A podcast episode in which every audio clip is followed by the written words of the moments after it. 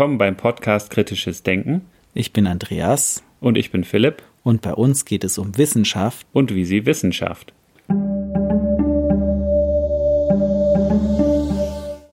In der heutigen Episode sprechen wir mit Professor Rolf Ulrich. Rolf Ulrich ist emeritierter Professor für allgemeine Psychologie und Methodenlehre. Studiert hat Rolf Ulrich Psychologie und Statistik an der Uni Konstanz. Wir haben mit ihm auch über genau dieses Themengebiet gesprochen. Speziell haben wir über eine Veröffentlichung von ihm aus dem Jahr 2020 gesprochen, in der er über die Gründe der Replikationskrise geschrieben hat. Dabei haben wir einen genaueren Blick auf die statistische Auswertung von wissenschaftlichen Experimenten geworfen. Das ist zwar kein populäres Thema, aber für den Prozess des wissenschaftlichen Fortschritts sehr wichtig und lehrt uns auch einiges darüber, wie Wissenschaft grundsätzlich funktioniert. Wir wünschen euch nun viel Spaß beim Interview.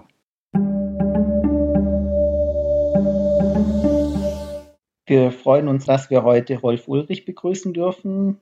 Herzlich willkommen, Rolf, im Kritisches Denken Podcast. Wir sind aufmerksam geworden auf deine Arbeit durch eine Hörerin, Tamara Cook, die hat uns darauf aufmerksam gemacht und das Thema Replikationskrise haben wir immer schon mal wieder gestreift in verschiedenen Episoden.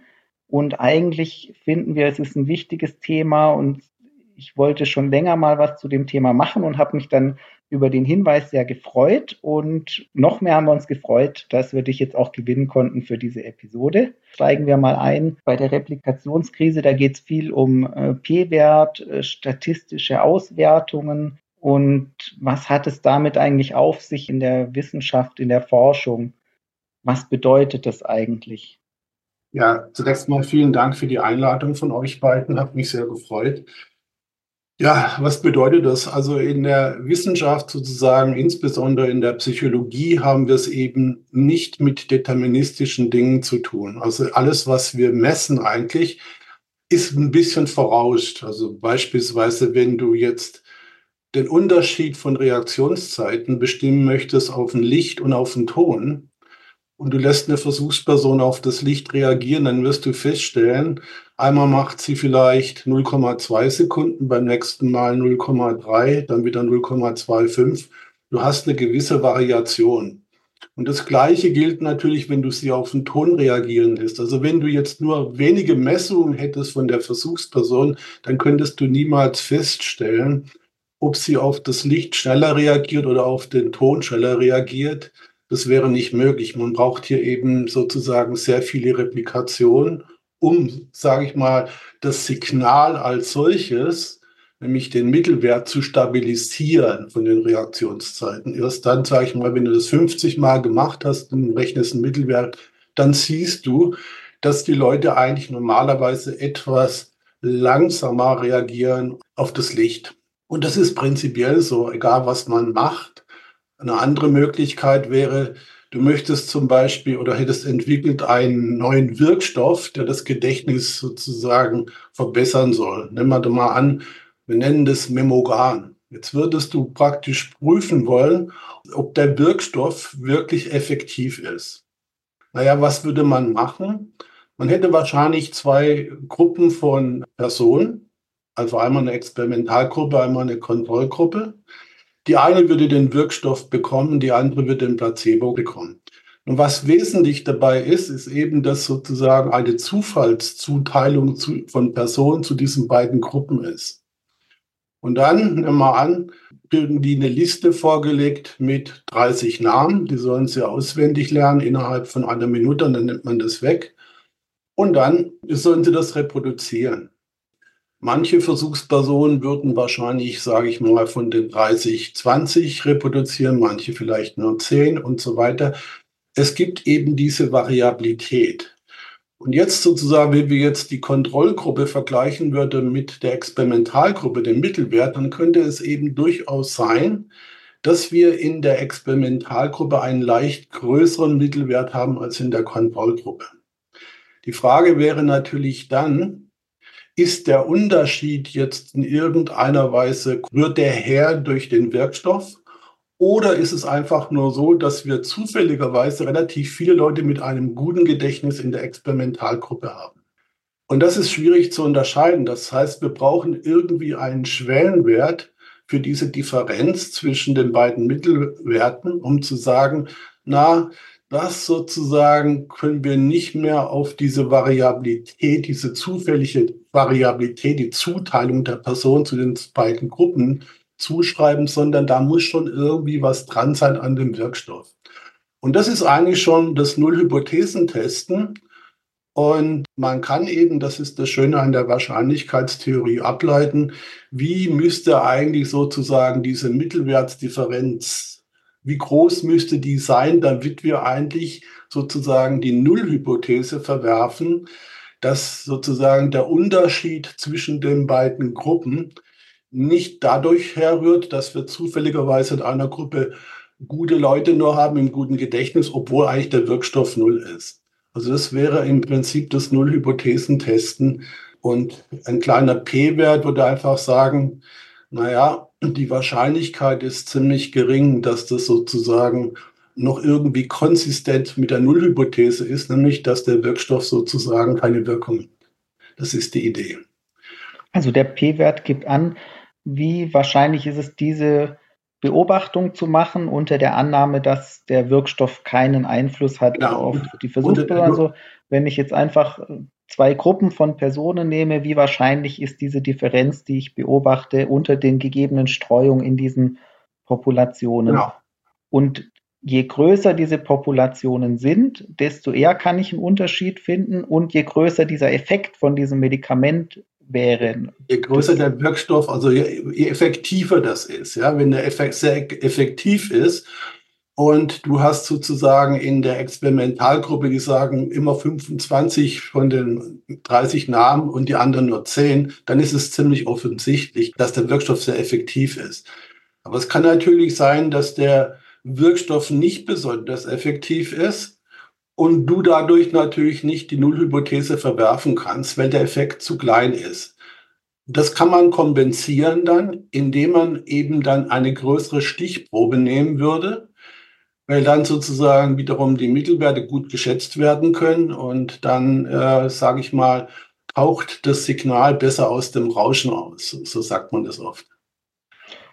Und daraus ergeben sich auch die Fehler, die man machen kann. Also es kann sein, die Nullhypothese ist richtig. Das heißt, der Wirkstoff ist nicht wirksam und ich finde aber doch einen Effekt. Genau, dann hast du praktisch einen Alpha-Fehler und das kannst du einstellen eben. Diesen Alpha-Fehler kannst du eben in der beim Nullhypothesen vorgeben. Du kannst sagen, okay, 5%, nämlich eine Schwelle. Und wenn die da drüber ist, dann würde ich sagen, naja, das schaut so aus, als würde doch der Wirkstoff äh, effektiv sein, aber ich täusche mich in 5% der Fällen dann wenn der Wirkstoff nicht effektiv wäre. Und es wäre auch ein Fehler, der Wirkstoff ist effektiv, aber ich kann den Effekt nicht finden. Ja, genau, das wäre ein falsch negativer. Nicht? Also das wäre unter Umständen natürlich, äh, kannst du dir vorstellen, gerade bei solchen Sachen hat es ja eine praktische Relevanz. Dann möchte man natürlich auch wissen, ob die Sache wirksam ist. Natürlich könnte es sein, dass du eine ganz große Stichprobe hast, sage ich mal, in beiden Gruppen hättest du vielleicht 400 Leute drin. Dann würdest du noch den kleinsten Unterschied, der da möglich wäre, also wenn der Wirkstoff nur einen sehr kleinen äh, Effekt hätte, unter Umständen wäre das signifikant. Das heißt dann, die Signifikanz bedeutet dann nicht unbedingt, dass der Effekt groß ist. Es bedeutet in diesem Fall eben, dass du eine große Stichprobe hast und dadurch sozusagen die Sensitivität des Tests sehr groß ist. Natürlich kann auch ein kleiner Effekt theoretisch wichtig sein. Also wenn du jetzt einen bestimmten Wirkstoff hast und der hat auch eine minimale Wirkung, so kann es natürlich theoretische Hinweise geben, sozusagen, ja, neurochemisch oder sonst was, was da funktioniert. Also es hat vielleicht praktisch jetzt keine Bedeutung dann der Unterschied, aber er kann im Prinzip einen Unterschied machen. Das ist das Gleiche, kennst du wahrscheinlich aus der Physik, Philipp, mit Uhren, nicht? Also Uhren sozusagen laufen, glaube ich, schneller sozusagen im Gebirge als auf dem Boden oder heute kann man sogar messen, sie sind schneller auf dem Tisch als auf dem Boden. Aber wenn du abends ins Bett gehst und deinen Wecker auf den Boden stellst, auf den Tisch, glaube ich, praktisch gibt es da keinen Unterschied. Das ist vollkommen egal. Aber es ist sozusagen, dass man das messen kann, ja, ist sehr relevant natürlich für die Theorienbildung. Und äh, ja, im Prinzip heutzutage ist es ja auch wichtig in der, glaube ich, in der Physik. Für Navigationssysteme braucht man sozusagen diese Unterschiede in den Zeiten, um äh, im Prinzip ein vernünftiges Navigationssystem hinzubekommen. Also wenn es über Satelliten läuft, das hat mir mal ein Physiker gesagt, ich glaube, das wird schon so stimmen. Also man sieht selbst so kleine Unterschiede, das festzustellen, hat dann dann auch vielleicht praktisch eine Relevanz. Ja, genau. Also in der Physik ist halt der Grund einfach, weil die Schwerkraft eine Auswirkung auf die Zeit hat, weil wenn man ja. sich das genau anstaut nach Einstein, dann ist Zeit und Raum ja eigentlich eine Raumzeit und das hängt, Zeit und Raum hängt sehr stark zusammen. Aber das ist heute gar nicht das Thema, aber diese Messung der Zeit, das hast du ja jetzt als, als Beispiel genommen. Und wir haben ja auch schon eingangs erwähnt, dieses Stichwort, worüber wir immer schon sprechen wollten, explizit diese Replikationskrise. Und wir hatten auch mal eine eine Folge gemacht mit Professor Diernagel aus Berlin. Und Andreas, du hast es eingangs auch gesagt, wir haben auch mit äh, Joachim Funke oder auch mit Gerd Gigerenzer das Thema immer wieder gestriffen. Und da ging es immer darum, dass gerade in der Psychologie, da kam das Thema ja so vor knapp 20 Jahren auf oder wieder auf, wenn man Ergebnisse oder Forschungsergebnisse reproduzieren möchte, dann findet man in der psychologischen Forschung, dass das in einem sehr großen Teil der gemachten Reproduktionsexperimente oder reproduzierten Experimente nicht wiederholbar war, das Ergebnis. Also wenn man jetzt den P-Wert, das ist auch ein Thema ja für sich, fünf Prozent, ist ja eine arbiträre Grenze. Also gefühlt kann ich sagen, ja, wenn ich 95 Prozent versus fünf Prozent, das ist intuitiv, macht das Sinn, es ist schon, wird es schon ähm, relativ sicher. Aber das, das war auch, was Professor Diernagel uns gesagt hatte, ursprünglich der P-Wert von, von dem Herr Fischer, der das eingeführt hat, dieses Konzept, der hat dazu gesagt, it's worth a look. Also ja. wenn ich dieses Ergebnis finde, ja. dann heißt das nicht, dass ich mir sicher sein kann, dass das Ergebnis jetzt so auch stimmt, sondern das gibt mir einen starken Hinweis darauf, dass dieses Messsignal, was ich entdecke, es wert ist, das nochmal genau hinzuschauen. Aber dass man dann eigentlich das Ganze noch bestätigen muss in einem größer angelegten Experiment, dass ich eigentlich aus so einem P-Wert von unter fünf Prozent ableiten kann, dass es wert ist, nochmal genau hinzuschauen. Aber der ganz wichtige Teil, gerade in der biomedizinischen Forschung, wo der Herr Diernagel herkommt, dass es da ganz wichtig ist, eine Hypothese zu bilden, die ich dann auch nochmal auswerte. Vollkommen richtig, Philipp. Man muss vielleicht dazu sagen, das Ganze sozusagen wird dadurch kompliziert ein bisschen, bei der ganzen Betrachtung, also angenommen, du hast jetzt ein signifikantes Ergebnis. Du machst eine Untersuchung und du hast ein signifikantes Ergebnis. Machen wir das gerade mal, was wir vorher mit unserem Experiment gemacht haben, mit dem Gedächtniswirkstoff. Dann kommt es im Prinzip eigentlich drauf an auch, was für eine a priori Wahrscheinlichkeit eigentlich diese Hypothese hat. Also wenn du jetzt zum Beispiel dir vorstellst, Du hast einen Forschungsbereich, die äh, an bestimmten Themen arbeiten. Und sagen wir mal, wir hätten 100 Forscher oder 100 Labors und die würden jeweils 100 Effekte oder 100 Studien durchführen. Von den 100 Studien, die durchgeführt sind, hast du, sag ich mal, 50 wahre Effekte und 50 Null-Effekte. Da ist einfach gar nichts da. Wenn du jetzt eine Power hast, praktisch die wahren Effekte, also die Nullhypothese zu verwerfen, das hast du jetzt, sage ich mal, eine Power 50 Prozent, dann hast du jetzt da von den 50 Studien, die wirklich einen wahren Effekt untersuchen, hast du 25 Prozent signifikante Ergebnisse. Das heißt, von den 100 Studien sind dann 75 nicht signifikant und 25 wären signifikant.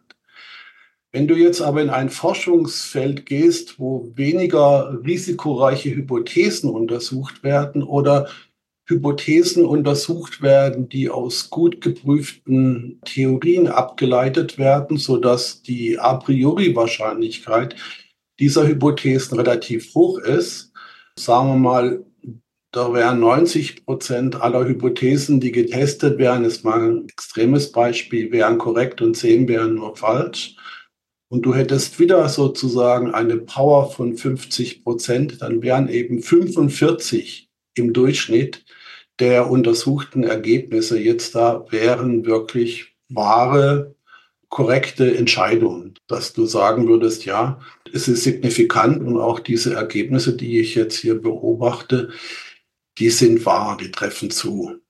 Mhm. Vielleicht können wir nochmal das mit der A priori Wahrscheinlichkeit nochmal genauer betrachten, weil das spielt ja jetzt dann gerade äh, eine große Rolle auch in diesem E-Life-Paper, das du geschrieben hast, wo das Interessante ist, eigentlich auch diese verschiedenen Faktoren dann in der Kombination auch miteinander zu betrachten und was das für Auswirkungen hat und verschiedene Forschungspraktiken. Also mhm. diese A priori Wahrscheinlichkeit ist praktisch, wenn ich ein Forschungsfeld habe, zum Beispiel ich teste Medikamente, dann kann man sagen, das ist die meisten Substanzen, die ich einsetze, werden wahrscheinlich nicht die gewünschte Wirkung haben. Da habe ich dann eine niedrige a priori Wahrscheinlichkeit. Genau. Während wenn ich jetzt äh, Hypothesen habe, die ich eben sehr gut begründen kann, die ich schon aus Sachen ableiten kann, ja. dann habe ich eine höhere a priori Wahrscheinlichkeit. Und sagen wir zum Beispiel in der Sozialpsychologie, da hat man ja am liebsten irgendwelche Ergebnisse, die spannend sind, die interessant und kontraintuitiv sind. Ne? Risikoreich ja, es ist, ist, ja nicht spannend, wenn ich jetzt sage, ja, ähm, Leute, was weiß ich, die äh, viel arbeiten, verbringen auch viel Zeit auf der Arbeit irgendwie. Keine Ahnung, das irgendwie ist wenig interessant, das ne, ist so ganz banal.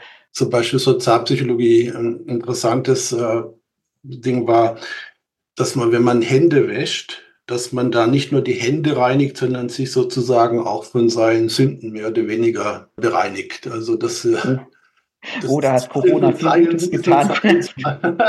ist Science mal erschienen. Also das wäre, sage ich mal, was Spektakuläres. Aber mhm. gibt es natürlich viele solche Beispiele, die irgendwie total spektakulär klingen. Ja, da würde man wahrscheinlich sagen, jetzt da hier in der Sozialpsychologie, würde man sagen, okay, also die Basisrate von wahren Effekte liegt vielleicht so bei 10 Prozent oder sowas. Das ist auch eine Schätzung, die im Prinzip so gemacht wird. Da gibt es einige Arbeiten dazu, die sagen ungefähr 10 Prozent würde man und 9 Prozent, glaube ich, sogar der untersuchten Effekte in Social Cognition vor allen Dingen, das sind wahre Effekte. Das sind natürlich, ja, das liegt daran, wie du das auch sagst, das ist spektakulär, das sind natürlich risikoreiche ähm, Hypothesen, die manchmal auch nicht unbedingt direkt aus irgendwie einer gut äh, getesteten Theorie folgen, sondern ein bisschen ad hoc auch manchmal wirken. Und dann, ja, dann ist die Basisrate eben ziemlich gering und in solchen Fällen eben hast du relativ viele falsch negative Ergebnisse. Ich habe mal hier ein Beispiel vor mir liegen, einfach, dass ihr mal seht, wie das ungefähr ausschauen könnte. Nehmen wir mal an, wir hätten eine Basisrate von 10 Prozent. Also wie ich gesagt habe, viele nehmen das zum Beispiel an. Bei der Kognitionspsychologie haben viele gesagt, liegt das bei 20 Prozent und so weiter. Also mal an, wir hätten eine Basisrate von 10 Prozent. Unser Alpha-Niveau für die Erststudie, also die Originalstudie, sei 5 Prozent und eben auch für die Replikationsstudie sei auch 5 Prozent. Nehmen wir das mal an. Jetzt nehmen wir an, und das ist auch ein Wert, den ich aus der Literatur genommen habe, aus Metastudien, die Power, einen Effekt zu entdecken, wenn er wirklich wahr ist, wäre bei der ersten Studie nur 35 Prozent. Das ist, scheint wohl so mal ein Wert gewesen sein, empirisch, der so zutrifft. Ich denke, das ist heute wesentlich höher. Und jetzt nehmen wir an, bei der Replikation, das ist nicht so ganz so einfach eigentlich, aber nehmen wir an, da wäre die Stichprobe sehr groß, sodass die Power hochgeht auf 90 Prozent.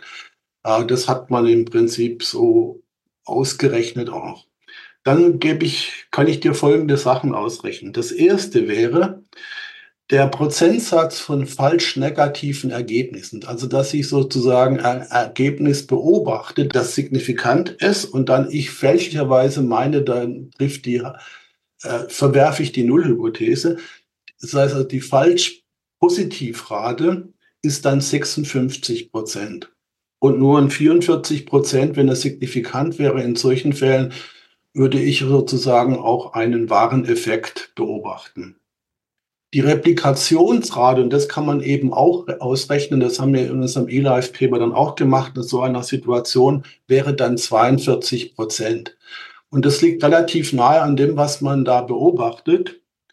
Und jetzt kommt das Interessante, was ich erst letztens ausgerechnet habe, ist, jetzt nimm mal an, du hast jetzt eine Studie, die hat jetzt einen signifikanten Effekt gezeigt in der Erststudie. Und du testest die nochmal. Und der Effekt ist wieder sozusagen signifikant. Also es wäre eine Replikation, eine gelungene Replikation. Dann ist die Wahrscheinlichkeit, dass in der Situation wirklich, dass du praktisch einen wahren Effekt wirklich vor dir liegen hast, ist dann schon 93 Prozent. Und daran siehst du, dass sozusagen die Replikation, die unabhängige Replikation, wie die wichtig ist, weil die sozusagen sehr diagnostisch ist. Mhm, also, in dem also Fall ist es sehr wertvoll, weil ich mir dann sehr sicher sein kann, dann bist dass du es den Effekt auch wirklich gibt. Genau.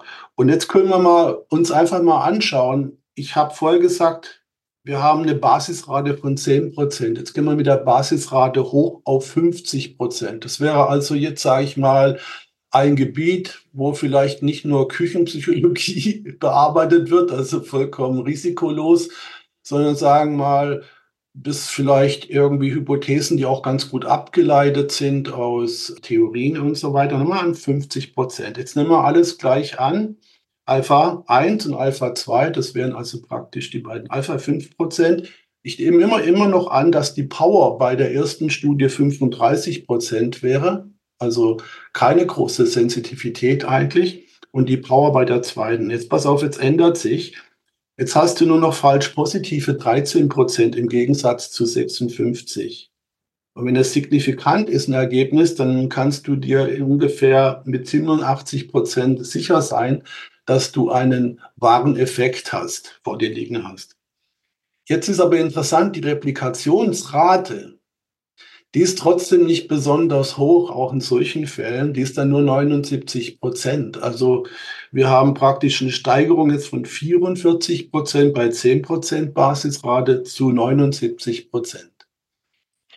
Aber wenn du jetzt sozusagen das Ergebnis nochmal testest, hast vorher ein signifikantes äh, Ergebnis gehabt in der Erststudie und jetzt in der unabhängigen Studie machst du noch das, testest das nochmal, dann kannst du dir mit 99 Prozent sicher sein, dass du wirklich einen wahren Effekt vor dir liegen hast. Also die Replikation in solchen Sachen ist enorm wichtig.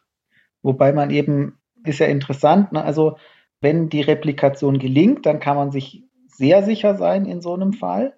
Aber es ist nicht immer so, dass sie gelingt. Also du hast jetzt gesagt 79 Prozent oder über 70 Prozent, aber eben auch 79 Prozent, ja, in dem Fall. Also das ist sozusagen immer noch nie, aber wenn du sozusagen dann wirklich, wenn es wirklich so ist, dass du nochmal ein signifikantes Ergebnis hast, dann ist es ziemlich sicher.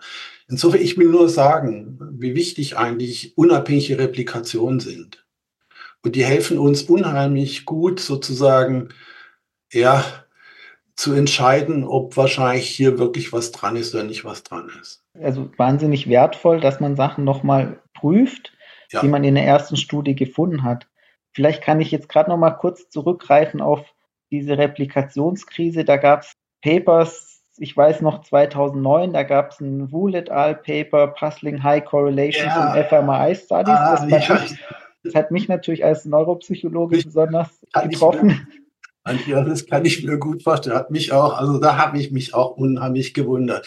Nun gut, das ist sozusagen ein bisschen eine andere Geschichte. Das ist diese Wall-Studie gewesen, 2009, wo sie fMRI-Studien äh, genommen haben und dann korreliert mit Persönlichkeitsmerkmalen. Und ich glaube, du, du spielst da diese Voodoo-Korrelation äh, an, dann haben die Korrelation gefunden, mehr als Punkt 8 oder sowas. Das funktioniert nicht. Man kann sich das folgendermaßen vorstellen. Ein wichtiger Gesichtspunkt, und der geht irgendwie heute auch in der Lehre ein bisschen verloren, ich glaube, die Studenten müssten wieder mehr Fehlertheorie lernen. Aber ich will es mal erklären. Stell dir mal vor, du misst eine Körpergröße. Also du möchtest praktisch wissen, sagen wir, das Ziel wäre, du möchtest wissen, wie groß ist der Zusammenhang der Körpergröße des Sohnes mit der Körpergröße seines Vaters. Der ist relativ groß, weil das genetisch ziemlich stark beeinflusst ist, klar. Jetzt passt mal auf. Wenn ich jetzt praktisch mit einem Stahlband beides messe, dann ist es prima. Dann ist alles okay, denn die Messungen, die ich durchführe mit der Körpergröße, sind zuverlässig. Ich kann praktisch die Körpergröße von zehn Personen messen mit dem Stahlband und komme zu dem gleichen Ergebnis, wenn ich die nochmal zehn messe. Dann würde die Korrelation sein zwischen den beiden Messreihen vielleicht nicht gerade 1, aber vielleicht Punkt 9,8 oder Punkt 9,9. Jetzt pass auf. Jetzt machen wir das mal psychologisch. Das Maßband ersetzen wir jetzt durch ein Gummiband. Und dann würde ich das mit dem Gummiband, soll ich mal die Körpergröße messen? Und da kannst du dir vorstellen, dass wenn ich jetzt die Leute, zehn Personen messe, einmal mit dem Gummiband durchgehend und dann nochmal und korreliere die beiden Messreihen, dann ist vielleicht die Korrelation, sage ich mal, nur noch Punkt 7 zwischen den beiden. So, jetzt da kommen wir zurück zum Sohn und zum Vater. Wenn die Zuverlässigkeit der Messung in beiden Fällen Punkt 7 ist, ja, ich messe praktisch die Väter mit dem Gummiband und ich messe die Söhne mit dem Gummiband, dann, ist das die dann sind die Korrelationen, die Messwiederholungskorrelationen sind Punkt 7. Und jetzt korreliere ich plötzlich den Sohn mit dem Vater und die Korrelationen sind Punkt 9, das kann nicht funktionieren. Du kannst praktisch keine größere äh, Korrelation erzielen als das, was die Reliabilität dir sagt, nämlich die wiederholte Messung an dem gleichen Gegenstand. Und das ist genau dort passiert. Das war ziemlich klar. Das heißt, das waren Tests und auch andere. Da weiß man von vornherein, die Reliabilität kann nicht Punkt 8 sein oder kann nicht mal Punkt 7 sein. Aber wie kommen die dann praktisch mit einer Korrelation mit Voxelaktivität und dem Persönlichkeitstest, warum kommen die dann so auf solche hohe Korrelation? Da ist ja wohl irgendwie Zauberei im Spiel, das Voodoo. Das war natürlich deswegen, die Erklärung ist die, dass man praktisch verschiedene Voxels absucht und dann nimmt man halt einfach das höchste, die höchste Korrelation, die man findet und in gewisser Weise, ja, kapitalisierst du hier den Zufall. Also, mhm. Äh, also ich definiere dann so eine Region of Interest und sage, da gucke ja, ich hin, ja. aber das mache ich, nachdem ich mir die Daten angeschaut habe. Das heißt, ist ungefähr, ich werfe den Dartpfeil an die Wand und dann hänge ich die Scheibe auf und sage, ach, guck mal, da ist die 100, so ein bisschen. Ja, ich glaube, ja, das weiß ich nicht. Ich glaube, das ist mehr das, was ein bisschen was anderes. Ich glaube einfach, dass die Leute halt einfach das Maximum von der einfach gesucht wo ist die größte Korrelation, welches Voxel korreliert in der Aktivität am stärksten mhm. mit diesen Persönlichkeitsmerkmalen, haben es einfach durchsucht das ist schon so, geht in deine Richtung eigentlich, aber es ist halt, man maximiert irgendwie das und dabei, was man macht, man nützt den Zufall aus auf eine günstige Art und Weise, um das überzustrapazieren. Das sind natürlich auch so Aspekte von Good Scientific Practice, also wie man Wissenschaft gut macht, wie man Forschung gut macht. Und wenn man sich solche Sachen anschaut, dass sogar ich als Nicht-Psychologe, ich denke da auch gleich an Cherry Picking oder die, ja, Andreas, ja. was du beschrieben hast, diese Texas ja, Sharpshooter Fallacy, dass ich die Scheibe erst aufhange, nachdem ich geschossen habe und all das. Das fällt mir relativ leicht, das zu sehen. Aber wenn man sich dann in die Schuhe der Forschenden versetzt, dann bewegen die sich natürlich nicht in dem Umfeld, dass sie, so wie Herr Diernagel das auch beschrieben hat, dass sie selber ihre ärgsten Kritiker sind, sondern sie unterliegen diesem Leistungsdruck in der Wissenschaft, dem Publikationsdruck in der Wissenschaft. Und da kommen dann auch Faktoren außerhalb der Statistik. Das sind dann eigentlich eher psychologische Effekte oder auch wissenschaftstheoretische. Aspekte ins Spiel, oder? Vollkommen, Philipp. Natürlich ist, äh, natürlich der Wissenschaft, also sagen wir, der Publikationsdruck sehr groß und es ist eben auch so, dass sozusagen, wenn du ein Projekt beantragen möchtest bei der DFG, ich war ja lange im Fachkolleg Psychologie und das siehst du auch, also was wir da gemacht haben, kannst ganz kurz sagen, waren zehn Personen damals, war da acht Jahre drin. Und wir haben praktisch halt immer die Gutachten uns angeschaut, die angefertigt wurde über Forschungsprojekte. Also die Idee ist, oder wie das funktioniert hat, ist ein Forschungsprojekt, das kommt in die DFG. Die DFG schickt es an zwei Experten, die sollen diesen äh, Antrag begutachten und dann kommen sozusagen die Gutachten zurück und man kriegt dann als Mitglied dieses Gremiums dann die beiden Gutachten. Und es ist ja meistens oder oft so, dass die, die beiden Gutachten nicht ganz konsistent sind. Also der eine sagt dann, schlägt dann Kürzungen vor, der andere schlägt was anderes vor. Das kann auch sein, der eine findet es toll, der andere findet es gar nicht toll. Und dann musst du halt in irgendeiner Weise entscheiden, eine Synopse machen aus den beiden Gutachten.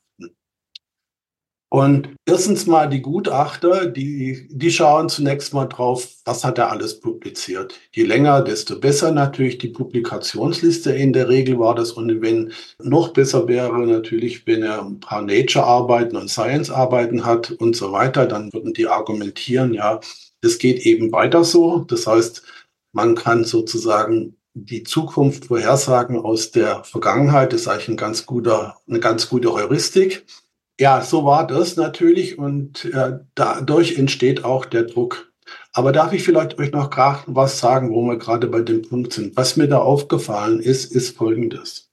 Und da kommen wir wieder zurück zur Replikation. Viele Gutachter, also normalerweise so ein Antrag besteht in der Psychologie, ich weiß nicht, wie das in der Physik ist, aber ich weiß es zumindest auch, wie das in Neurowissenschaften ist, der besteht aus verschiedenen Vorschlägen für Experimente meistens irgendwie um ein Thema herum, oftmals aber eine Erweiterung gewisserweise von bestimmten Hypothesen, die eben in der Literatur äh, schon bestehen. Das ist der, der Normalfall. Und dann ist es oft so, dass die Antragsteller sozusagen eine Replikation als das erste Experiment beantragt haben. Die war meistens gar nicht so teuer, diese Replikation. Aber ich habe natürlich dann damals, es war so 2008, da war die Geschichte mit Replikationskrise und so, das war noch gar nicht erwogen. Ich immer gedacht, ja, eigentlich ist es doch vernünftig, wenn sozusagen die versuchen erstmal ein Experiment zu replizieren. Und zwar habe ich das gar nicht so gedacht, dass sozusagen das nicht replizierbar ist, sondern dass die halt irgendwie Erfahrung sammeln können, weil sie ja das weiterentwickeln wollen. Dann haben meistens die Gutachter gesagt, na, das ist nicht nötig. Wir wissen ja schon, dass es funktioniert. Das braucht nicht repliziert werden. Insofern, also Replikationen wurden da gar nicht finanziert. Oder auch was ein schlagendes Argument immer war, was abzulehnen ist, das ist kumulativ. Also ist irgendwie nichts Neues, äh, sondern know, das irgendwie ja, das wissen wir doch alles irgendwie schon so. Das war so eigentlich immer der Tenor. Und dann eigentlich, während ich dann in diesem in der Zeit im Gremium war, ging das los sozusagen mit der Replikationsproblematik. Also kam diese BEM-Studie, die wahrscheinlich jeder kennt, können wir nachher noch drüber mhm. reden. Na, auf jeden Fall kam das so auf und auch aus der Erfahrung heraus, dass eigentlich Gutachter immer irgendwie das ablehnen, wollten wir halt da im Gremium auch irgendwie so ein bisschen das verändern. Dann haben wir da eine Arbeit geschrieben, die wurde gleich auch 2016 dann publiziert, indem wir durchaus aufgefordert haben, dass man auch Replikation beantragen kann bei der DFG. Inwiefern das sozusagen dann auch wirklich häufig, ob das häufig dann benutzt wurde, diese Möglichkeit, das kann ich jetzt gar nicht sagen. Aber eigentlich nicht. Aber auf jeden Fall waren wir in der DFG fast die ersten, glaube ich, damals, die überhaupt diese Replikationsproblematik gesehen hat. Und das ist sozusagen in die anderen Lebenswissenschaften dann hinaus diffundiert.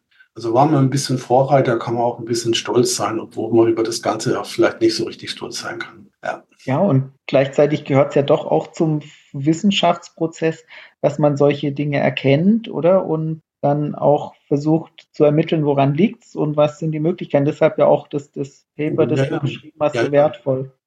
Ja, ich fand auch, die DFG hat und tut es auch, hat unheimlich positiv darauf äh, reagiert. Also man hat dann überlegt, naja, wir müssen irgendwie mal ein bisschen diesen Publikationsdruck runter schrauben, also dass sozusagen bei einer Einreichung nicht mehr die ganze Publikationsliste eingereicht werden kann. Da werden ja auch die jüngeren Wissenschaftler benachteiligt, die meistens nicht so eine lange Publikationsliste haben wie die alten Hasen. Und dann hat man gesagt, okay, wir beschränken das mal aus fünf. Also man darf maximal fünf Arbeiten einreichen, die sozusagen für das, was du machen möchtest, halt irgendwie sinnvoll sind, dass man sehen kann, ja, der hat schon was gemacht in der Richtung, die Person.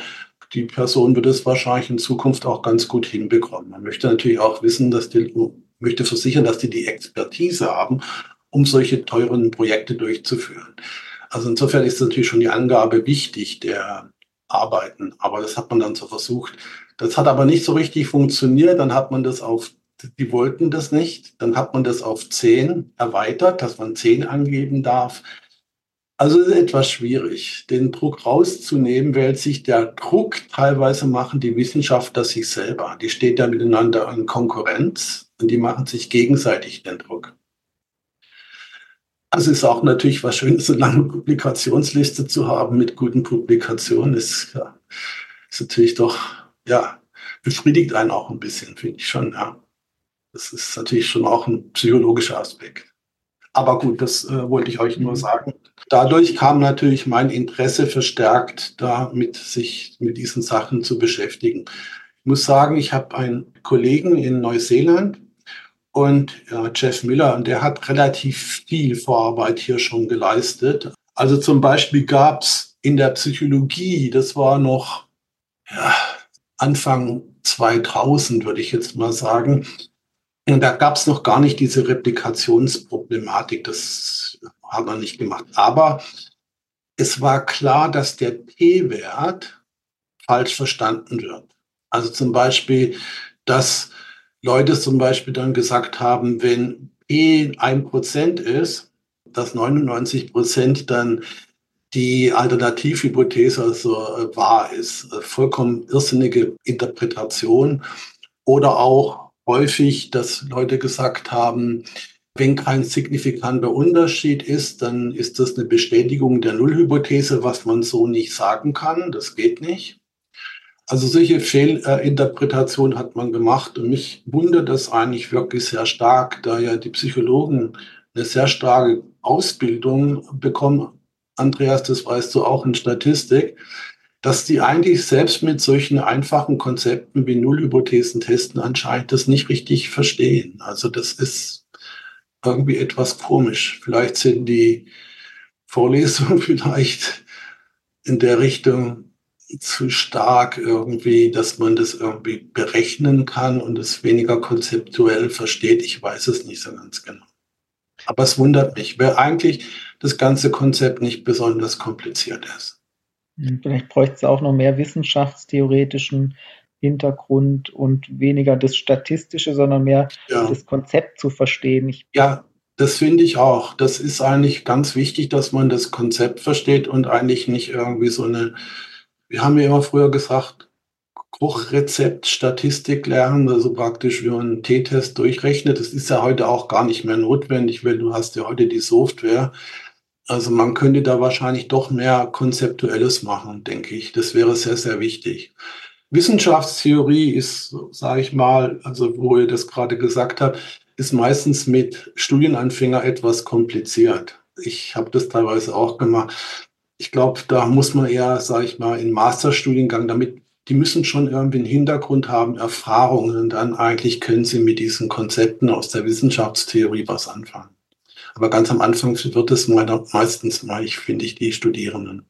Man könnte natürlich versuchen, auch Studis gleich zu Beginn des Studiums zumindest irgendwie darauf vorzubereiten, was da kommt, dass man dass die Zielsetzung steckt, da geht die Reise hin und dass sie das so ein bisschen nie aus dem Blick verlieren, rein aus ja. didaktischer Sicht. Aber das ist auch lustig, also eigentlich ist es nicht wirklich lustig, aber in den Didaktikkursen, die ich gebe, da mhm. sind die Beispiele für so verfehlte Lernziele, nehme ich sehr gern aus der Statistik. Und mhm. so wie ich das formuliere, ist es auch immer, oder wenn ich als Psychologieprofessorin in eine, in eine Kohorte gehe und sage, ja, was für statistische Tests kennen Sie denn?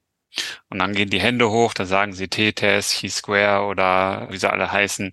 Und dann denke ich als Professorin, ja gut, okay, dann kann ich darauf aufbauen. Und wenn ich dann aber als nächstes die Frage stelle, hier ist ein Szenario, welchen statistischen Test würdet ihr denn auswählen? Da sind entweder alle falsch oder keiner, also diese Transferaufgabe passiert nicht. Und das ja. ist genau deswegen, weil wenn ich so nach Kochbuch lerne, dann kann ich keinen Transfer machen. Dann habe ich wirklich die, Begründungen auch, warum ein Test zu wählen ist, bei welcher Art von Daten, bei welcher Art von Datenlage, bei welcher Art von Experiment, was dahinter steckt, das braucht es ja auch, damit ich überhaupt auswählen kann, welchen Signifikanztest ich auswähle. Und ich weiß nicht, ob es auch daran liegt, dass Statistik scheinbar ja auch nicht die größte Stärke von menschlichen Gehirnen vielleicht per se sind, dass es da besonders wichtig wäre, eine Intuition zu entwickeln oder irgendwie eine Heuristik, dass ich auch wirklich begrifflich das einordnen kann. Aha, ich verstehe die Situation, dann weiß ich, welche Statistik ich dafür benutzen muss. Und nicht ausprobieren, wie so der Affe auf dem Klavier und vielleicht kommt irgendwann eine Sonate von Beethoven raus. Das ist unwahrscheinlich. Sehr unwahrscheinlich. Aber das sind dann eben auch so didaktische Aspekte. Ich, ich fand auch interessant, dass du vorhin gesagt hast, vielleicht müssen Studis heutzutage auch wieder mehr Fehlertheorie lernen. Was du sicher meinst, ist dann auch nicht die Definition und Formeln von, wie man Fehler ausrechnet, sondern was bedeutet das überhaupt? So wie du es bildlich beschrieben hast mit dem Stahlmaßband und dem Gummimaßband. Das kann man ja auch in Statistik übertragen. Ja. Aber das, das Bild, was ich davon habe und die Intuition, die ich entwickeln muss, wie Statistik mir helfen kann und nicht, wie ich Statistik benutzen kann, damit ich das rechtfertigen kann, was ich meine, gerade sagen zu wollen. So in dem Sinne. Schon klar. Ja, also ich finde auch, was du sagst, viel Fehlertheorie ist eine tolle Sache. Also gibt es ja auch viele Grundlagen in der Psychologie schon lange. Es wird natürlich schon darauf hinauslaufen, dass man auch ein bisschen, sage ich mal, Algebra machen muss. Also ist nicht so besonders schwierig. Aber gehe ich mal zurück zu den Studies und zum Unterricht. Ich finde, heute ist es auch ziemlich kompliziert geworden. Es gibt verschiedene Lager auch in der Psychologie. Du hast dann die Bayesianer, dann hast du, sage ich mal, die Nicht-Bayesianer, dann hast du inzwischen auch die Linear Mixed Effect Modelle. Also es ist nicht ganz einfach für einen Studierenden da noch durchzusteigen, was sinnvoll ist und was nicht sinnvoll ist. Und jeder behauptet sozusagen von seinen Sachen, das sei das Beste.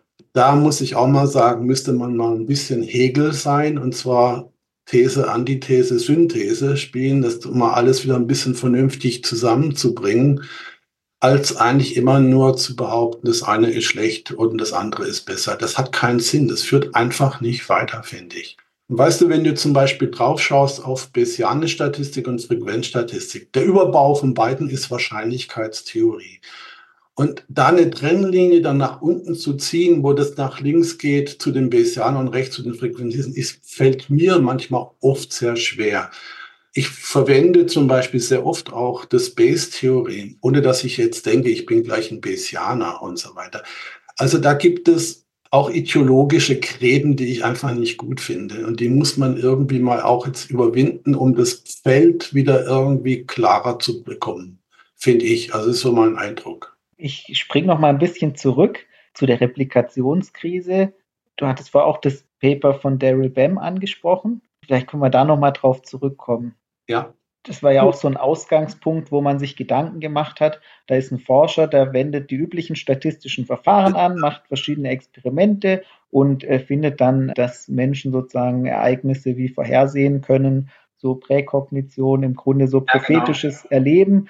Äh, und man sagt sich ja von vornherein, das widerspricht allem, was wir bisher wissen ist extrem unwahrscheinlich. Wie kann das sein? Und es ist ja auch jetzt kein schlechtes Journal, in dem das 2011 publiziert worden ist.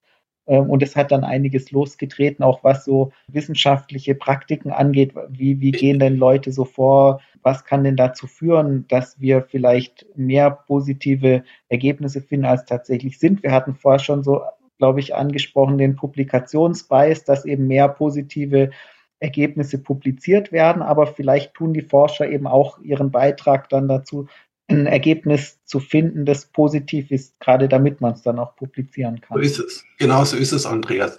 Also ich erinnere mich bei der BEM-Studie, also das ist genau diese Precognition-Geschichte und zwar waren die Experimente etwas so, dass man sich vorstellen kann. Ich glaube, irgendwie auf der linken oder rechten Seite erschien ein Bild. Es konnte unterschiedliche Inhalte haben. Und die Versuchspersonen sollten einfach vorhersagen, kommt das Bild jetzt auf der linken oder rechten Seite. Eigentlich ein Münzwurf. Und äh, dann waren sie eben überzufällig. Also wenn es sozusagen rein zufällig wäre, dann hättest du in 50 Prozent der Fälle, hättest du richtig tippen, ne? würdest du richtig tippen und die waren irgendwie leicht überzufällig. Warum, weiß ich nicht. Vielleicht P-Hacking oder sonst was. Das Interessante ist, er hat konzeptuelle Replikation gemacht, also immer leicht variiert, sozusagen auch die Stimuli, wenn ich mich jetzt richtig erinnere, auch die links und rechts erschienen sind. Von zehn Experimenten, die er publiziert haben, haben neun, glaube ich, einen signifikanten Effekt in der Richtung, dass du es annehmen musst, dass irgendwie sowas wie Präkognition. Ja, das ist ein großes Problem. Und der Autor, also ich meine, den Editor habe ich eigentlich nicht verstanden, dass er das publiziert, denn die a priori Wahrscheinlichkeit für sowas ist bei mir gleich null. Also wenn ich da jetzt messianisch denken würde. Und das war dann, der Wagenmarkers hat dann praktisch darauf eine Arbeit geschrieben, hat gesagt, wir müssen praktisch die Statistik verändern. Er schlägt vor, wir sollten ab jetzt nur noch messianische Statistik nehmen. Das war so eigentlich die Idee. Wenn man da im Prinzip auch unter bestimmten Annahmen, was manchmal gar nicht so einfach ist, überlegen kann, wenn man den Base-Faktor nimmt, wie viel wahrscheinlicher zum Beispiel ist die Nullhypothese gegenüber der Alternativhypothese. Impliziert aber allerdings, dass man hier bestimmte Annahmen machen muss über die Breyer-Verteilung. Das ist gar keine triviale Geschichte. Aber egal, das war damals der Ausgangspunkt. Und das ist aber auch so in der Psychologie. Das sind, ne, Andreas, das sind motivierte, so haben wir das im E-Life Paper genannt, das sind motivierte Replikationen. Also wenn jetzt irgendwie ein Forscher eine Hypothese hat, gehen wir zurück zum Memogan. Und jetzt nimm mal an, du willst nachweisen, dass Memogan ist ein effektiver Wirkstoff, um das Gedächtnis sozusagen zu verbessern. Gut, dann haben wir im ersten Experiment haben wir jetzt irgendwie Vornamen genommen. Die sollten Sie sozusagen merken. Jetzt würdest du eine nicht direkte Replikation vielleicht machen, sondern irgendwie so eine konzeptuelle Replikation. Du machst es nicht ganz gleich, sondern du würdest vielleicht im zweiten Experiment jetzt keine Wörter mehr nehmen, sondern Bilder, die sie sich merken sollen. Ja, und dann würdest du wieder was Signifikantes finden und so weiter und so weiter.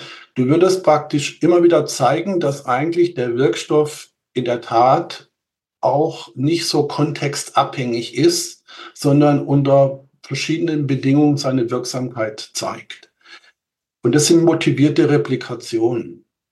Das machen Personen, wenn sie eine Hypothese haben, dass sie motivierte Replikation machen, um einfach die Sache noch überzeugend darüber zu bringen. Zu sagen, okay, schaut, ich habe das jetzt viermal replizieren können äh, mit unterschiedlichen Variationen des Basisexperiments. Und dann nimmt man an, ja gut, dann, wenn du das so oft replizieren kannst, ja, dann nehme ich dir das, glaube ich, ab, dass das so ist.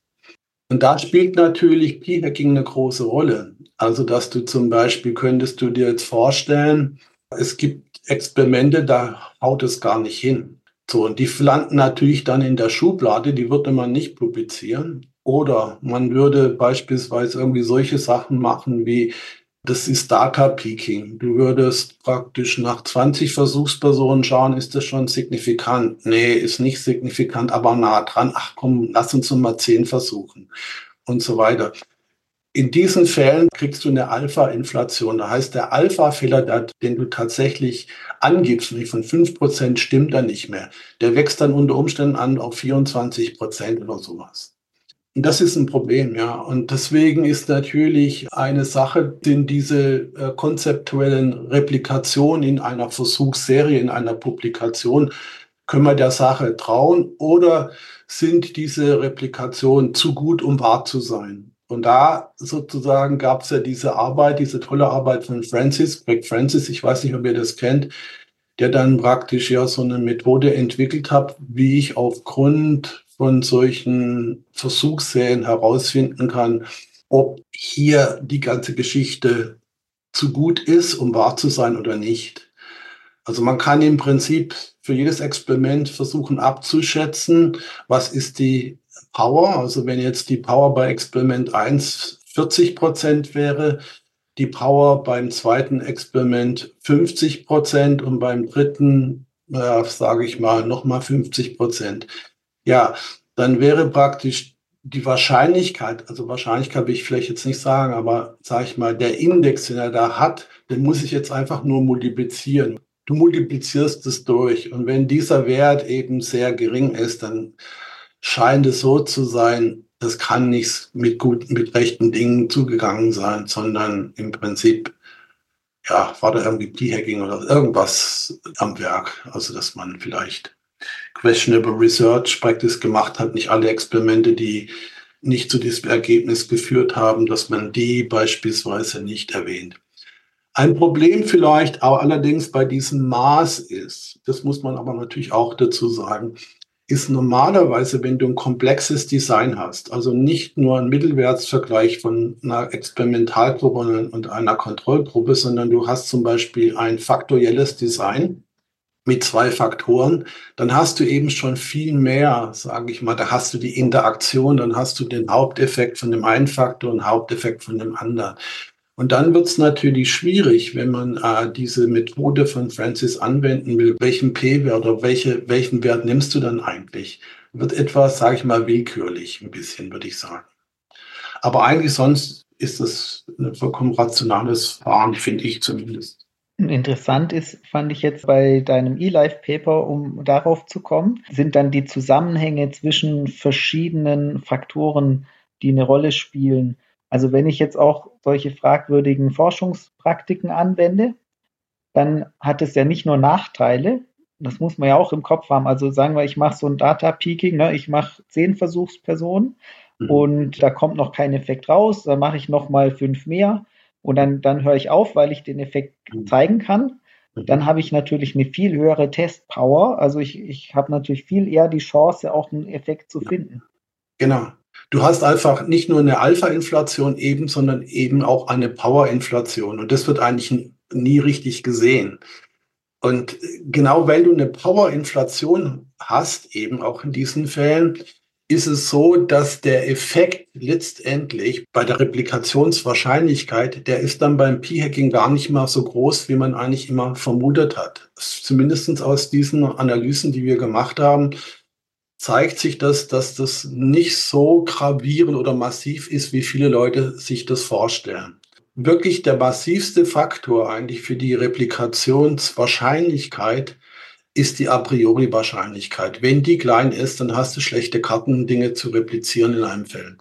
Aber das hat uns selber unheimlich gewundert, dass das eigentlich nicht so viel ausmacht. Und der Grund liegt in der Tat darin, dass du eben auch einen Powerzuwachs hast du findest eben auch viel mehr wahre Effekte und das kompensiert das teilweise einfach. In der Tat kann sie sogar mathematisch zeigen, wenn die Powerinflation etwa proportional ansteigt und der Alpha-Fehler, wenn die beide etwa proportional ansteigen, dann ist praktisch der Effekt vom P-Hacking nahezu null. Das ist eigentlich ja, sehr überraschend. Und das ist insbesondere äh, entsteht genau dieses, wenn du kleine Effekte hast, wo du am Anfang schon eine relativ geringe Power hast, den Effekt zu entdecken. Und dann hast du eine Zeit lang sozusagen eine Strecke, wo beides proportional äh, ansteigt. Dann aber, wenn du noch mehr P-Hacking machst, dann geht sozusagen die Power in die Sättigung, die geht nach eins. Und dann die Alpha-Inflation steigt aber immer noch ein bisschen an. Und dann hast du eigentlich massive sozusagen Effekte von P-Hacking. Aber das sind genau die Fälle, wo du von vornherein sowieso schon eine große Power hast und keine Angst haben musst, dass es sozusagen irgendwie schief gehen kann. Also es ist sehr kontraintuitiv, wenn man sich das mathematisch genauer anschaut. Mhm. Also das heißt, wenn man sich es konkret vorstellt, ich habe eine Hypothese in einem Feld, wo die Wahrscheinlichkeit, sagen wir jetzt Sozialpsychologie, ich habe eine sehr gewagte Hypothese, die a priori Wahrscheinlichkeit ist relativ gering in diesem Feld, dass es diesen Effekt gibt. Und ja. ich benutze dann solche Strategien wie, dass ich zum Beispiel eben, ich mache mehrere Experimente oder ich nehme verschiedene Variablen, um dann ja, genau. zu finden. Oder ich sammle dann eben noch mehr Daten, wenn ich noch kein signifikantes Ergebnis habe.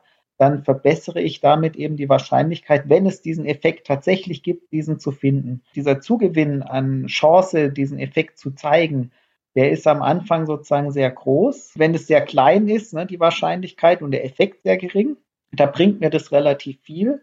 Wenn ich das replizieren würde jetzt mit einer größeren Studie, dann ist auch die Replikationswahrscheinlichkeit relativ gut weil ich mit einer größeren Studie diesen kleinen Effekt auch finden könnte.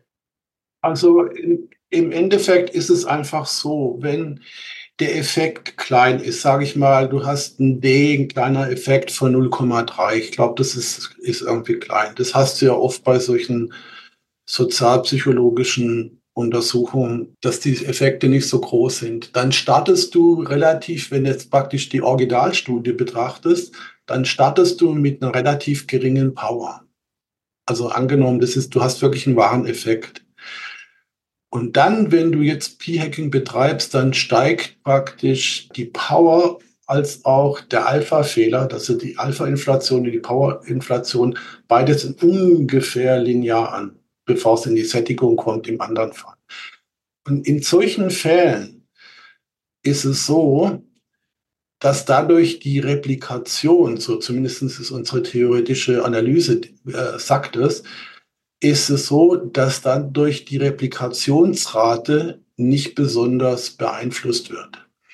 Das heißt, ob du jetzt hier eigentlich P-Hacking machen würdest oder nicht, das würde für die Replikationsrate keine große Rolle spielen. Das ist das relativ gegenintuitive äh, Schlussfolgerung aus diesen Analysen, sondern was eben eine große Rolle spielt, die größte Rolle, ist die Grundrate, die Basisrate, die A priori Wahrscheinlichkeit das habe ich jetzt gerade falsch gesagt, glaube ich. Wenn die Grundrate sehr gering ist, dann ist es gerade eben riskant, wenn ich das P-Hacking mache, weil die Wahrscheinlichkeit, dass meine Hypothese richtig ist, ist ja gerade eben sehr gering. Und wenn ich dann einen positiven Effekt finde, bei einer a priori unwahrscheinlichen Gegebenheit, dass es tatsächlich ein richtiger Effekt ist, dann habe ich auch ein höheres Risiko, mit dem P-Hacking sozusagen ein falsch positives Ergebnis zu erzielen.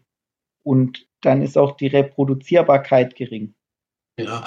Ich glaube, jetzt habe ich es richtig gesagt. Ja, es ist schwierig. Also pass auf, im Prinzip musst du dir jetzt einfach vorstellen, der oder die Forscherin, die jetzt praktisch Studie macht, gibt es zwei Möglichkeiten. Entweder sie hat wirklich einen wahren Effekt, das weiß sie natürlich nicht, oder sie hat, einen, hat keinen Effekt. So, wenn jetzt der Effekt relativ klein ist und die Power dadurch natürlich auch klein ist, relativ, wenn es eine kleine Stichprobe hat, dann äh, ist es so, wenn sie anfängt zu p-hacken, dann wird in ihrem Fall praktisch die Power zunehmen. Ja? Die Power wird zunehmen, aber natürlich die Alpha-Inflation würde auch zunehmen. Wenn das in ungefähr proportional ist, beides, die Zunahme zunächst mal, das wäre das theoretische Ergebnis, dann würde das wenig ausmachen für die Replikationswahrscheinlichkeit. Ob die jetzt da das nicht macht, Pi hackt, oder ob sie Pi hackt, würde für die Replikationswahrscheinlichkeit keinen großen Unterschied machen. Das meinte ich. Ist ein bisschen, man muss da mhm. ein bisschen kompliziert, ich weiß. Mhm. Und wenn man jetzt aber noch die Basisrate eben einbezieht, ne? wir haben jetzt gesagt, kleiner Effekt, aber sagen wir, wir haben eben eine niedrige Basisrate, das heißt, die Wahrscheinlichkeit, dass es überhaupt einen Effekt gibt, ist relativ gering. Sehr gewagte ja, Hypothese. Genau, genau. Dann habe ich halt ein hohes Risiko mit dem P-Hacking, dass ich einen Effekt finde, den es gar nicht gibt. Genau, Weil, sage ich mal, mhm. wenn die Basiswahrscheinlichkeit 1 ist, dann kann ich nichts falsch machen, sozusagen. Wenn ich einen Effekt finde, dann ist das P-Hacking super, weil dann finde ich den Effekt. Ne? Dann muss ich wahrscheinlich eh nicht viel machen. Wenn die Basiswahrscheinlichkeit aber sehr klein ist, dann ist die Wahrscheinlichkeit, dass wenn ich ein signifikantes Ergebnis bekomme, eben sehr gering, dass das tatsächlich auch ein wirklich bestehender Effekt ist. Das ist richtig. Und, und dann laufe ich mit dem P-Hacking in die Falle sozusagen. Das, ja, das ist sozusagen richtig, dass wenn die Basisrate gering ist, dann hast du eben, wie ich das vorher an diesem numerischen Beispiel versucht habe, darzumachen, einen relativ selbst wenn es signifikant ist, muss da kein wahrer Effekt vorliegen. Aber dennoch, es ist kontraintuitiv, ist, du könntest P-Hacking machen. Dann würdest du natürlich die falsch positiven sozusagen noch größer machen. Vorher hatten wir 56 Prozent, dann wird es vielleicht auf 65 Prozent hochgehen. Aber du hast auch als Effekt, dass wenn du wirklich dann einen, einen wahren Effekt erwischst, dann nimmt natürlich die Power zu, wenn du P-Hacking betreibst und sozusagen entdeckst du eigentlich auch die wahren Effekte besser auf. So, das hält sich irgendwie die Balance, das kannst du sehen. Ich das praktisch beides nimmt zu, also die falsch positiven, aber es nehmen natürlich auch, pickst du sozusagen die wahren Effekte durch das P-Hacking dann natürlich raus, weil die Power einfach zunimmt. Und das hält sich in gewisser Weise unter Umständen die Balance, so dass eigentlich Key-Hacking in solchen Fällen die Replikationsrate, und das ist wichtig, nicht besonders stark beeinflusst. Das ist vollkommen kontraintuitiv. Und viele meinen ja, dass wenn ich sozusagen das P-Hacking abstelle, komplett durch Präregistrierung und alles, würde ich sozusagen die Replikationsrate erhöhen. Mhm. Ich glaube, das ist sicherlich zum Teil richtig, aber die Frage ist, um wie viel würdest du es wirklich erhöhen? Und ich glaube, ich würde mich mal aus dem Fenster hängen, du würdest nicht besonders hoch die Sache verbessern, sondern entscheidend ist die Basisrate. Und das ist ja auch eben kontraintuitiv so ein Stück weit. Und ich finde, ihr habt das auch gut gezeigt, schwierig zu verstehen, das Paper. Also aber es ist wirklich auch solide berechnet. Also man kann sehen, für solche eben Data Peaking oder wenn ich mehrere Parameter auswerte, ja. dass dann eigentlich dieser Effekt nicht so groß ist wie die Basisrate. Und deshalb müsste man eigentlich eher die Basisrate im Blick haben. Und solche Sachen, Präregistrierung würde heißen, ich gebe vorher schon an, welche Parameter werte ich aus und was genau werde ich wie testen.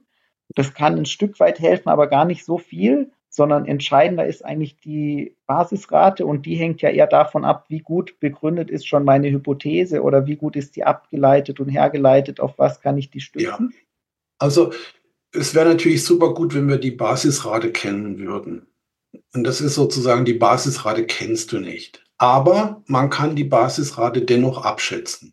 Wenn du jetzt praktisch wieder die 100 äh, Leute nimmst, die ein Experiment durchführen in einem bestimmten Feld, dann hängt die Anzahl der signifikanten Ergebnisse von folgenden Faktoren ab. Erstens vom Alpha-Niveau. Je größer das Alpha-Niveau, desto mehr signifikante Ergebnisse. Von der Power, wenn wirklich wahre Effekte auch untersucht werden in dem Feld, dann nimmt natürlich die Anzahl der signifikanten Ergebnisse zu, je größer die Power ist. Und drittens hängt es natürlich davon ab, wie groß die Basisrate ist sind nur praktisch bei den 100 sich vorgestellten äh, Untersuchungen nur 20 wahre Effekte und 80 Nulleffekte oder gibt es da 80 wahre Effekte und 20 Nulleffekte? Diese Parameter Alpha, Power und Basisrate. Und jetzt kannst du einfach anschauen, wie viele signifikante Ergebnisse kommen. Die drei Parameter bestimmen eigentlich im Durchschnitt, wie viele signifikante Ergebnisse du beobachtest. Du kannst sagen, der Prozentsatz von signifikanten Ergebnissen ist Alpha multipliziert mit der Anzahl von Fällen, wo Nulleffekt vorliegt, plus die Power multipliziert mit den Fällen, wo wirklich dann auch ein wahrer Effekt vorliegt. Und du kannst es jetzt einfach umdrehen, weil normalerweise kannst du sagen, ich weiß die Power, ich weiß das Alpha und ich kann für ein Feld ungefähr auch abschätzen, wie oft die signifikante Ergebnisse beobachten. Dann stelle ich die Gleichung einfach um nach der Grundquote und dann kann ich ungefähr abschätzen, wie groß die Grundquote in diesem Gebiet ist. Und so komme ich ungefähr entweder zu diesen 10 Prozent, was ich schon mal gesagt habe, oder 20 Prozent. Das ist ein, theoretisch möglich. Und wenn ich die Grundquote wüsste in bestimmten Feldern, dann könnte ich viel bessere Vorhersagen machen. Also zum Beispiel, wie groß ist die Wahrscheinlichkeit, dass wenn wirklich was signifikant ist, dass ich wirklich einen wahren Effekt verwischt habe und dass es nicht falsch positiv ist und so weiter und so fort. Also die Grundquote, das ist der entscheidende Parameter, den ich eigentlich brauche, um die Replikationswahrscheinlichkeit auszurechnen. Und das war lange nicht klar in der Psychologie. Es gab zum Beispiel Anfang der 2000er, ich weiß nicht, vielleicht Andreas, äh, erinnerst du dich, gab es in einer Zeitschrift, die eine ziemlich gute Zeitschrift anscheinend ist, in Psychological Science, da musste man anstatt den P-Wert P-Rep angeben. Und P-Rep war die sogenannte Replikationswahrscheinlichkeit. Das hat irgendwie der Herr Kellin vorgeschlagen. Das war vollkommen absurd in gewisser Weise, weil dieses P-Rep war eine monotone Funktion von P-Wert. Und das kann ja nicht funktionieren. Und was er vollkommen übersehen hat, wenn ich wirklich die Replikationswahrscheinlichkeit berechnen möchte, dann brauche ich die Grundquote ich brauche das Alpha und ich brauche die Power. Und das hat eigentlich relativ schön dann der Herr Miller aus Neuseeland in einer Arbeit 2009 gezeigt, dass sozusagen die Sachen du eigentlich brauchst, um da vernünftige Schlüsse und Vorhersagen ziehen zu können. Jetzt interessiert mich speziell als Nicht-Psychologe, mein Eindruck zumindest ist, dass wenn man über Replikationskrise spricht, dann redet man oft über die psychologische Forschung. Ich selbst komme aus dem naturwissenschaftlichen Bereich und also ich persönlich bin im Studium dem P-Wert überhaupt nie über den Weg gelaufen. Da machen wir ein bisschen an, oder haben wir andere Statistik gemacht. Aber hängt es von der Disziplin, auch von der Fachdisziplin ab, wie hoch normalerweise, wenn man das überhaupt so sagen kann, die Basisraten sind? Oder gibt es da in jeder Disziplin, auch jetzt in der Psychologie, Subdisziplinen, wo die Effekte normalerweise größer sind. Und kann man da vielleicht die Forschenden in einem Bereich sensibilisieren dafür, wie hoch die Basisraten im eigenen Fachbereich so im Schnitt sind? Oder macht das keinen Sinn? Es würde natürlich großen Sinn machen, überhaupt diese ganze Idee mit der Basisrate etwas mehr zu verbreitern, weil das ist eine fundamentale Größe, die die Replikation und alles Mögliche beeinflusst. Ja, also ich glaube, es gibt große Unterschiede auch in der Psychologie. Also ich komme irgendwie aus der Psychophysik her und da muss ich ehrlich sagen, ich hatte eigentlich fast nie irgendwie Probleme mit Replikation oder sowas. Also das war, ich kann mich kaum erinnern, dass wir da größere Probleme hatten. Ich hatte mal irgendwie einmal war eine, das war irgendwie noch in den 90ern, da war irgendwas, was wir versucht haben zu replizieren und das hat dann nicht geklappt. Das war irgendwas in der Zeitwahrnehmung und dann haben wir gedacht, naja, haben wir einen Fehler gemacht. Und dann haben wir es auch zu der Zeitschrift erstmal hingeschickt und die haben gesagt, naja, wenn ihr es nicht replizieren könnt, seid ihr gerade selber schuld. so, aber eigentlich ja ist es schon so, dass in solchen Bereichen wie Aufmerksamkeitsforschung oder auch äh, Psychomotorik und in solchen Sachen und auch teilweise in Gedächtnis glaube ich, ist eine relativ hohe Grundquote schon da. Da würde ich schon sagen, ist das, glaube ich, kann man relativ gut Dinge schon auch replizieren, muss ich schon sagen. Das taucht immer wieder auf. Gibt bestimmte Effekte, die, wo ich zwar irgendwie den Kontext so ein bisschen variiere experimentell, aber ja, der zeigt sich auf jeden Fall dann. Das heißt also, irgendwie gibt es schon auch Bereiche in der Psychologie wahrscheinlich, wo die Grundquoten unterschiedlich sind oder diese Basisraten und das liegt vielleicht auch daran, dass da vielleicht noch stärker, sage ich mal, ganz gut bewährte Theorien auch da sind, aus denen man bestimmte Dinge ableiten kann oder auch Erfahrungswerte, die da sind, wo man im Prinzip dann weiß, was man macht und so weiter. Ist ähm, auch der Bereich, wir hatten mit Joachim Funke über das Thema theoretische Psychologie und auch ja. Theoriebildung gesprochen und sein Plädoyer war sehr stark dafür, dass man auch die Theoriebildung nicht vergisst. Auf jeden Fall. Entscheidet die eben auch diese Faktoren, dass man ja, einen genaueren Eindruck davon bekommt, was die Basisraten sind. Also Philly, das finde ich genau das gut, dass du das ansprichst. Da würde ich auch mit Herrn Funke vollkommen übereinstimmen. Ich glaube, was die Psychologen dringend brauchen, ist, sie brauchen mehr so eine theoretische Unterfütterung. Sie müssen vielleicht viel mehr Mechanismen testen und Mechanismen vorschlagen. Das machen eben viele nicht, sondern das sind oft recht plakative Hypothesen. Da bist du praktisch mit drei Sätzen, bist du sozusagen schon im Zentrum der Theorie bei manchen Sachen. Also ich möchte jetzt nicht negativ reden über manche Dinge, aber ist halt so. Und dieses mechanistische Denken ist in der Psychologie nicht sehr brutal verbreitet, muss ich sagen, nicht sehr stark verbreitet. Und das wäre halt günstig, also dass sozusagen Psychologen auch lernen, praktisch mehr solche mechanistische Theorien zu entwickeln. Dazu bräuchten sie auch ein bisschen einen theoretischen Hintergrund oder mathematischen Hintergrund, würde ich jetzt mal sagen. Dynamische Modelle, solche Sachen müssten sie sozusagen auch ein bisschen drüber lernen, wie man sowas formalisieren kann und so weiter. Das wäre sehr hilfreich, glaube ich. Denn nur auf diese Art und Weise kannst du bestimmte Hypothesen auch vernetzen und kriegst ein Netzwerk von Hypothesen. Und aus diesem Netzwerk von Hypothesen kannst du wieder neue Hypothesen ableiten. Und das, glaube ich, ist extrem wichtig. Und das ist eben nicht der Fall. Die Hypothesen, die teilweise generiert wurden, insbesondere eben auch in der, muss ich sagen, gerade in diesen Replikationsdingen, das sind oftmals sehr isolierte Hypothesen. Die sind verstehen für sich. Das heißt, sie kriegen keine logische, soll man sagen, Evidenz aus einem anderen Netzwerk. wie du das zum Beispiel in der Physik hast. Da hast du ja praktisch irgendwie Theorien, die sich sozusagen deduzieren lassen, die Hypothesen aus anderen Hypothesen. Sowas wäre wichtig. Und ich denke, das äh, mechanistische Denken, das etwas mehr zu verbreiten in der Psychologie, wäre, glaube ich, ganz gut. Ist, glaube ich, aber eben schwierig. Das ist eben mhm. was Schwieriges. Liegt das in äh, der Psychologie auch daran, weil, und das ist auch immer so mein Beispiel aus der Physik kommend, und wenn ich mir das so recht überlege, dann denke ich mir immer, die Physik stellt eigentlich relativ einfache Fragen. Die Beschreibung in, in mathematischen Form ist vielleicht relativ kompliziert, aber das ist auch eine Neigungsfrage. Aber die Fragen, die gestellt werden, sind im Vergleich dazu, was in der Psychologie untersucht wird, weniger komplex in dem Sinne, dass ich Systeme in der Psychologie jetzt vergleiche, wenn ich mir überlege, Person A redet mit Person B. Da habe ich in der Physik System A, System B, das können Atome, Moleküle sein oder welche Festkörper, was auch immer. Aber in der Psychologie habe ich zwei, ich reduziere es jetzt mal auf Gehirne, die miteinander, die wahrnehmen, Kognitionen berücksichtigen und dann vielleicht noch Emotionen berücksichtigen, Sprachverständnis, Sprachproduktion, soziale Hintergründe, Kulturen vergleichen.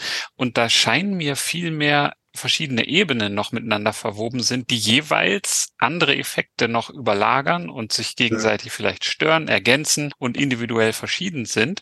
Also Wasserstoffatom A ist gleich Wasserstoffatom B, mehr oder weniger. Aber Mensch A ist nicht gleich Mensch B. So habe ich da einen Komplexitätsgrad, der mir vielleicht das sehr viel schwieriger macht in der Psychologie, überhaupt übers Rauschen rauszukommen mit den Effekten, was in der Physik relativ einfach ist. Das ist mein Eindruck. Ja, auf jeden Fall. Also es ist vollkommen richtig. Ich meine, der Gegenstandsbereich in der Psychologie ist komplex. Das muss man einfach sagen. Geistige Prozesse in irgendeiner Weise zu verstehen, das ist einfach unheimlich schwierig. Ich meine, schon Immanuel Kant hat ja gesagt, nur Psychologie kann niemals eine Wissenschaft werden. Und zwar hat er da zwei Gründe genannt. Das eine ist, man kann die Dinge nicht mathematisieren. Und das zweite, was ich euch auch interessant finde, ist, das Mentale lässt sich nicht zerlegen. Also wie in der Chemie. Es ist keine Zerlegungswissenschaft. Das heißt, du kannst nicht irgendwie welche Teile herausnehmen, das ist mal einfach so bildhaft gesprochen, und die für sich getrennt untersuchen. Die haben keine funktionale Eigenständigkeit wie bei anderen Systemen. Zeigt sich allerdings, muss ich sagen, dass Kant da vielleicht nicht ganz recht war. Es zeigt sich natürlich, dass es solche Sachen gibt, dass es auch Fakultäten gibt. Es gibt Fähigkeiten, die relativ unabhängig sind. Also das scheint schon irgendwie auch zerlegbar sein. Gibt, da hat man ja alles möglich gemacht, Faktorenanalyse. Wie viele Methoden hat man eigentlich entwickelt, eigentlich gerade um diese, sag ich mal, Zerlegung in funktionale Bestandteile vorzunehmen? Ja, und mathematisierbar ist es natürlich teilweise auch. Also das muss ich schon sagen. Aber es ist natürlich bescheiden irgendwie. Die Komplexität, die kriegst du niemals in ein Modell rein, das Ganze, sondern du musst Teilaspekte nehmen. Zum Beispiel Farbwahrnehmen. Nimm mal nur Farbwahrnehmen. Das kannst du machen, das kann man, kannst du mathematisieren. Das ist auch gemacht worden, zum Beispiel beim Helmholtz. Und dann hat man das physiologisch gezeigt, dass es auch wirklich so sein muss. Da gibt es drei Systeme und so weiter. Also da hilft schon Mathematik schon auch, wenn du so eingeschränkte Dinge untersuchen möchtest. Aber das Ganze ist super komplex. Wir haben in Tübingen einen Statistiklehrer und der sagt immer zu den Studenten anscheinend, naja, wenn du was Einfacheres studieren möchtest als Psychologie, dann studiere doch Physik. Also ist vielleicht auch ein bisschen überheblich, ich weiß es nicht, aber es ist schon klar, dass es ein extrem komplexer Gegenstand ist. Aber das ist natürlich auch das Faszinierende an der ganzen Geschichte. Und das gerade zum Beispiel in der Sozialpsychologie, dann kommen verschiedene Effekte. Zum Beispiel, wenn ich heute etwas untersuche, sage ich mal bei einem Priming-Experiment, dann kann ich vielleicht ein ganz anderes Stereotyp auslösen als in einem Experiment, das vor zehn Jahren durchgeführt worden ist. Und es erschwert ja auch die Reproduzierbarkeit ja. und je nach Population, die ich untersuche. Also wo mache ich das Experiment und mit wem?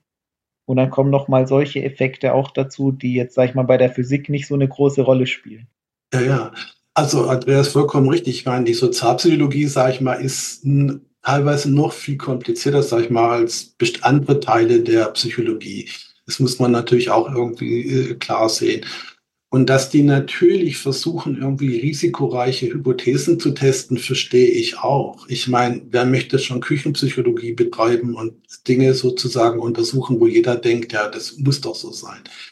Insofern, ja, das glaube ich, ist alles vollkommen richtig, was dort auch gemacht wird. Ich muss das schon auch sagen. Also werden auch tolle Sachen gemacht. Das muss ich schon auch klar sagen. Aber ich sage mal, die Sozialpsychologie eben, ja, ist schon noch ist sehr komplex, äh, ein sehr komplexer Gegenstand. Aber ich glaube schon auch dort würde, und das ist ja auch teilweise auch schon gemacht worden, würde die Modellierung von Mechanismen, von Interaktion oder sowas, das halt so gut es geht, würde helfen, sage ich mal, ein bisschen Dinge gegenintuitiver zu sehen. Also das ist ja auch oft der Fall. Ja, wenn du zum Beispiel irgendwie Dinge beschreibst mit Differentialgleichung in dynamischen Systemen, dann hast du unheimlich, selbst wenn du einfache Annahmen hast, siehst du plötzlich Dinge, die würdest du dir gar nicht vorstellen können. Ja? Und sowas irgendwie fehlt so ein bisschen in der Psychologie. Das wäre eigentlich so eine Sache, die man vielleicht sich überlegen soll, und das nicht nur ein bisschen dazu nimmt. Ja, das gehört ja auch zur Modellbildung, die ja, ja, das finde ich. Genau, genau, genau. Super. Ist vielleicht auch ein guter Schlusspunkt. Ich finde es mega interessantes Thema, sehr spannend. Und ja, es wirft auch noch mal ein anderes Licht auf die Replikationskrise, finde ich jetzt auch noch mal ähm, wirklich toll, dass wir da noch mal neuen Input bekommen und fand ich jetzt sehr wertvoll. Auch noch mal vielen Dank an die Hörerin, die uns einen Kommentar geschickt hat und uns die Empfehlung gemacht hat. Und dir ganz herzlichen Dank, dass du dir so viel Zeit genommen hast und du das so schön erklärt hast. Es ist ein mega kompliziertes Thema. Ich hoffe, die Hörer sind dran geblieben, weil es ist wirklich wertvoll. Ganz herzlichen Dank. Also ich danke euch beiden. Ich hoffe, ja, dass es hilft, das Ganze ein bisschen besser zu verstehen und nicht, sage ich mal, falsche Dinge zu betreiben, die vielleicht ins Leere führen. Und dann natürlich am interessantesten wird es, wenn man das dann auf seine eigene Forschungspraxis in egal welchem Bereich anwendet und die Faktoren vielleicht identifiziert, wo man schnell aufs Glatteis kommt oder wo man vielleicht Effekte ausnutzen kann. Oder mhm. wenn man gerade über diese Statistikebene, was denke ich in den allermeisten Menschen nicht besonders intuitiv ist oder wo es schwierig ist, dann eine Intuition auszubilden. Da führt dann vielleicht der Umweg doch über dieses Anwenden können wirklich der verschiedenen statistischen Werkzeuge auf die eigene Arbeit, um dann zu begreifen, wo liegen die Vorteile, wo, wo liegt überhaupt die Berechtigung einer statistischen Methode, bei welcher Art von Daten und so weiter. Das, das wäre, denke ich, sehr von Vorteil. Und Statistik ist jetzt ja vielleicht auch nicht das Thema, wo man die meisten Leute irgendwie vom Sofa wegholt. Kein sexy Thema. Auch in Schulen schon, glaube ich, überhaupt Mathematik ist, glaube ich, so wie ich das jetzt auch von meinem Umfeld oder von meinen Kindern mitkriege, schwer zu motivieren. Und man braucht, glaube ich, jetzt Kindern in der Grundschule oder auf dem Gymnasium auch noch nichts von Reproduzierbarkeit von wissenschaftlicher nee. Forschung erzählen. Nee. Aber es ist natürlich schwer, wenn man gleich das Interesse an der Mathematik oder an der mathematischen Beschreibung von Sachverhalten verliert oder da abgehängt wird, das dann später nochmal aufzuholen und so eine mathematische Intuition zu entwickeln. Das ist auch nicht ganz leicht. Von daher, mhm. ich bin um jeden Aufhänger und jeden Grund eigentlich dankbar, wo das Thema Statistik auch irgendwie angewendet auf die Lebenswirklichkeit von Menschen oder speziell von Forschenden, ähm, wenn wir das haben und wenn wir das besprechen können. Von daher auch von meiner Seite nochmal herzlichen Dank für die Gelegenheit und das Gespräch. Ja, vielen Dank euch beiden.